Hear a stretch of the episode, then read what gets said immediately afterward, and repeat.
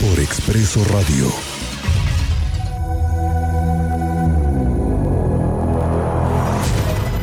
Maestro Fernando Paniagua, ¿cómo estás? Muy buenas tardes, bienvenido. Miguel Ángel, Cristian, ¿cómo están? Muy buenas tardes. Bienvenido, maestro, buena tarde. ¿Cómo va la cosa?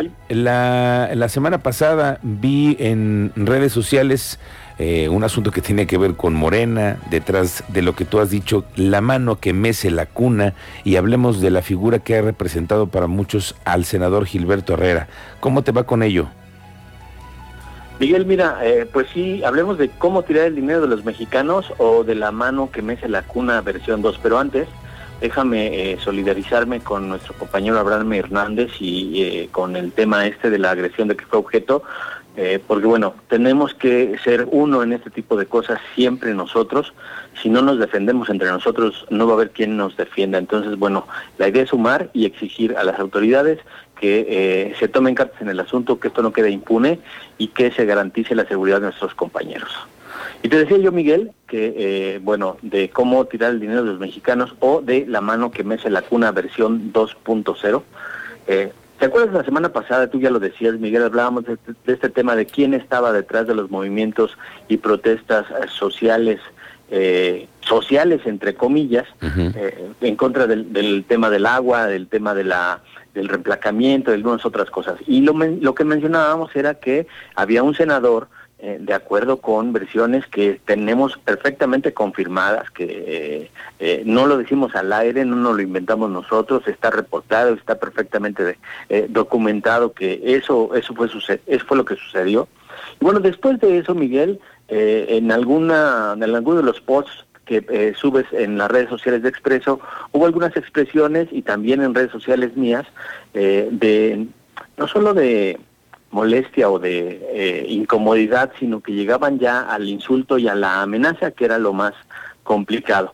Y me llamó la atención que, que sucediera esto eh, viniendo de quien vienen, de un senador de la República, porque a mí nadie me puede eh, decir que no es así eh, cuando los eh, bots que atacaron las cuentas de tu servidor la semana pasada no tenían más de un seguidor, tres seguidores, habían creado las cuentas la semana pasada, la semana antepasada, es decir, era muy claro, muy evidente y muy burdo la, la, la el, el ataque. Entonces, bueno, me di a la tarea, dije, bueno, les molestó que tratáramos el tema por encimita, dijimos, bueno, vamos a darles números reales y números de lo que está haciendo este senador de la República. Fíjate, Miguel, tiene tres años, diez meses ocupando un escaño en el Senado de la República.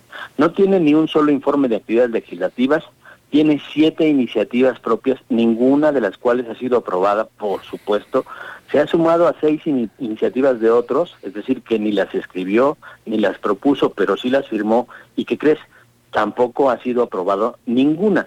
Es decir, su productividad en el Senado de la República, la productividad del senador Gilberto Herrera Ruiz es nula, Miguel. Ni una, ni un solo resultado, porque para eso contratamos a los legisladores, a los diputados y a los senadores para hacer leyes, para cambiar, modificar, crear o proponer nuevas leyes y los marcos que nos eh, mandatan en, en, el, en el país.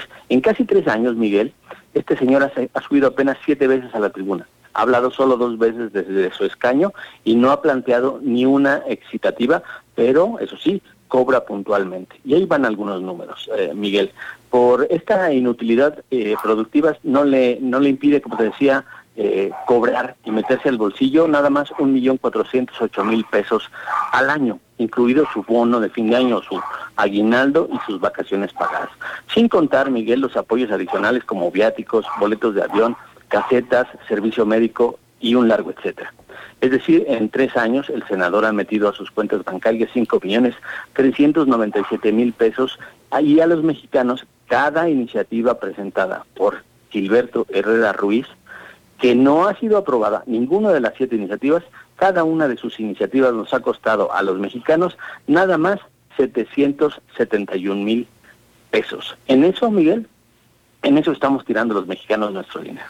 Bueno, qué bueno que es interesantísimo conocer y desnudar muy bien a nuestros políticos para saber de qué están hechos y cuáles han sido sus eh, logros, por qué nos están representando hoy. Y este senador eh, de Morena, que por cierto últimamente poco se ha visto, no se le ha visto en, entrevistas, le hemos eh, hablado varias veces, pero no hemos tenido oportunidad. Vemos que tampoco ha sido tan fructífera su estadía por el Senado.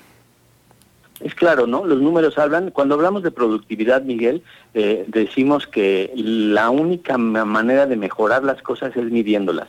Y para medir las cosas necesitamos números, no hay otra. En los números, el senador eh, de Morena por Querétaro, Gilberto Herrera Ruiz, no ha ofrecido resultados, te digo, en tres años, diez meses de gestión. Muy bien.